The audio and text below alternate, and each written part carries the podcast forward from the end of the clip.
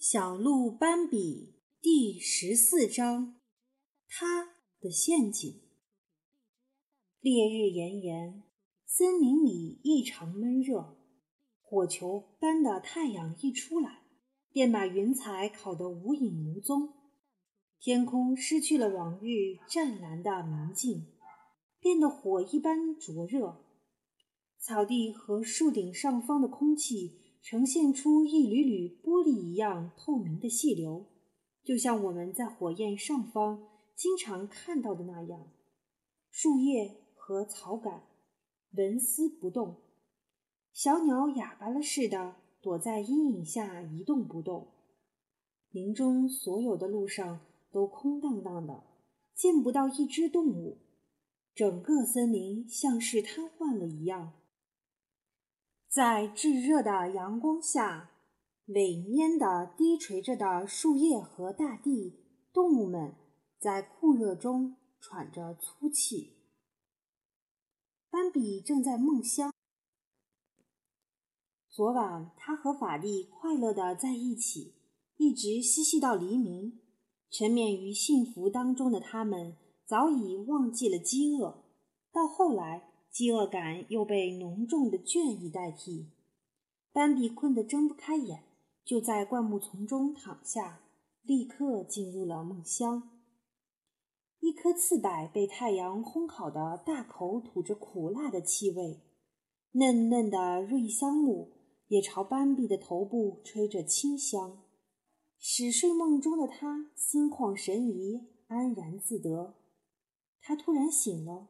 仿佛听到什么声音在叫，是法力在叫吗？斑比环顾四周，他清楚的记得，他躺下的时候，法力就在他身边吃着山楂树的叶子。他还想起法力说不离开，可现在他不见了，可能正孤独难挨，呼喊自己去找他。斑比一边用耳朵搜寻着，一边想。自己到底睡了多长时间？法力究竟找了自己多久了？可他理不出头绪，昏昏沉沉的大脑还没有从睡梦中完全清醒过来。这时，远处又传来他的呼喊声。斑比立刻转向声音发出的方向，又是一声呼叫。斑比一下子清醒过来，他感到自己已经休息好了，完全恢复了体力。只是肚子饥饿难忍，那声音再次响起，轻微的，像是鸟语，充满温情和渴望。来来，是的，是他的声音，是法力。斑比猛地冲出灌木，那些干渴的树枝和热得发烫的绿叶哗啦啦响成一片。突然，飞跃中的他猛地收住动作。跳到一旁，因为鹿王站在前面挡住了他的去路。但是此刻的斑比心里只想着法力。现在鹿王对他来说已无所谓，反正以后什么时候还能碰见，不管他有多么了不起，斑比现在也没时间给他。他只想着法力。去哪里？鹿王严肃地问。斑比露出一丝羞怯，想寻找一个借口，但他很快打消了这个念头，诚实的回答：“找他，不许去。”鹿王说。斑比的心中燃起一个愤怒的火苗，就一个，而且只闪了一下就熄灭了。不去找法力，鹿王怎么能提出这样的要求？斑比想：“我干脆跑吧。”他飞快地瞄了鹿王一眼，那深邃的目光立刻牢牢地摄服了他。他尽管心急火燎，但却没有跑开。他在叫我，斑比解释说，他的语调里明显露出这样的含义：别拦着我。不，鹿王说，不是他叫。这时又传来一声像鸟叫的声音：“来。”您听，他又在叫了。斑比激动的喊：“我听到了。”鹿王点点头。那么再见吧，斑比边说边急着要走，鹿王厉声喝住了他：“站住！你要干什么呀？”斑比失声大喊：“你让我过去吧，我没有时间了。我求求您，法力在叫我，您应当明白这一点。”我告诉你，鹿王说：“那不是他。”斑比绝望了。可我明明听到是他的声音。听我的话，鹿王继续说。那声音又响起来。斑比如坐针毡，哀求道：“我去一下就回来。”不，鹿王伤感地说：“那你就永远回不来了，永远。”那声音又一次响起，我一定，我一定要！斑比快崩溃了。好吧，鹿王威严地说道：“那我们一块儿去。”那快点儿！斑比喊着向前一跳。不行，要慢慢走。鹿王用一种不可抗拒的声音说道：“你跟在我后面，一步一步走。”开始迈步前行。斑比唉声叹气地跟在后面，心里烦透了。听着，鹿王一边走一边说道：“不管听到什么样的喊叫，你都不要离开我身边。如果是法力，我们也有足够的时间到他那儿；但那不是法力，你别上当。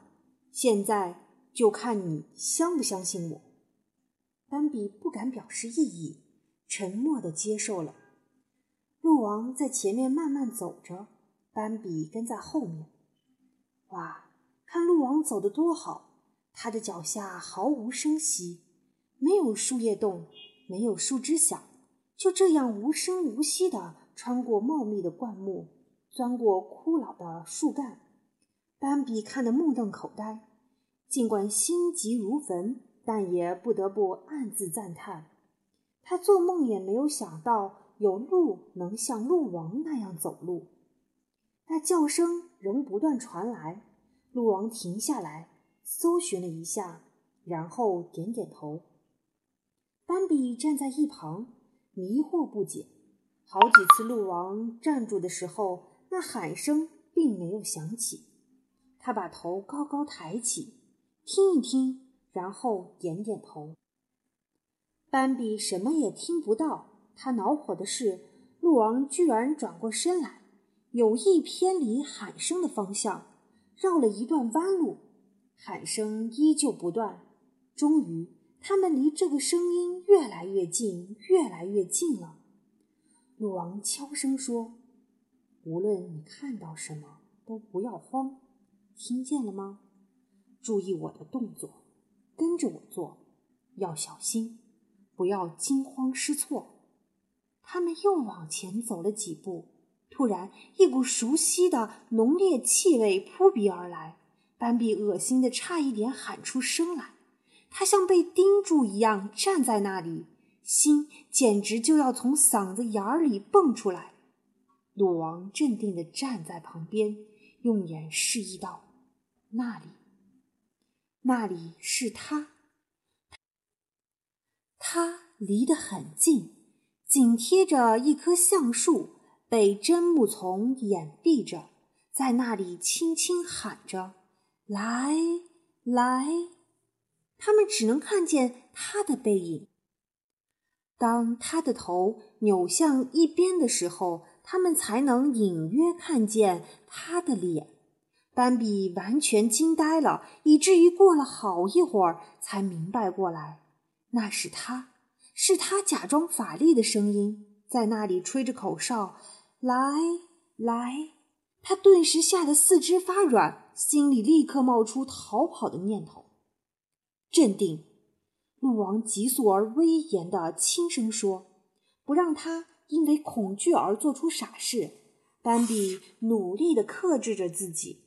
鹿王看着他，斑比最初觉得他的目光带着一丝嘲讽，尽管吓得要命。但斑比仍意识到了这一点。很快，鹿王就重新现出严肃和宽容的神情。斑比睁大眼睛看过去，看到他离得如此近，心慌的几乎无法坚持下去。鹿王好像看出了他的心思，悄悄对他说：“我们走。”说罢，转身离开。他们小心翼翼地移动着，鹿王在前面走着奇怪的乙字形路线。斑比不理解这是为什么，他跟在鹿王慢腾腾的步伐后面，心里急得上火。来的时候是急于找到法力的念头催逼着他，现在去的时候又是逃命的本能使他心急火燎。但是鹿王仍旧慢慢的走，不时停下来听听动静，又继续走着蚁字形，停停走走，走走停停，走得很慢很慢。现在他们应该已经远远离开那可怕的地方了。如果鹿王再停下的话，我们应该可以说话了。我一定要好好谢谢他。丹比正想着，看到鹿王径直钻进他前面茂密的灌木里，没了踪影。而他所经之处，连叶子和细小的树枝都没有丝毫动静。斑比跟上去，也试图无声无息地钻过去，也想巧妙地避开每一只树杈。但它没有那么好运，树叶轻轻地沙沙作响，树枝被它的身体碰弯曲，又哗啦一下弹起，一些干枯的树杈在它的碰撞下噼噼啪啪折断了。他救了我的命，斑比想，我对他说些什么呢？但是鹿王已消失得无影无踪。斑比慢慢地走出灌木丛，眼前是一片。开满小黄花的荒野，斑比高高的仰起头，四下张望着，目之所及皆悄无声息。现在他又是独自一人，此刻他已不需要克制，逃跑的本能终于释放了出来。他撒腿狂奔，他所跑之处，小黄花像被镰刀扫过似的，迅速向两旁分开。不知过了多久。他在奔跑中遇见了法力，他气喘吁吁、精疲力尽，可仍露出喜悦和兴奋的神情。亲爱的，我请你以后不要再呼唤我了。我们分开的时候，你不要呼唤我。我们互相寻找对方，直到找到对方为止。但不要呼唤，我求你，因为我听到你的声音会发疯的。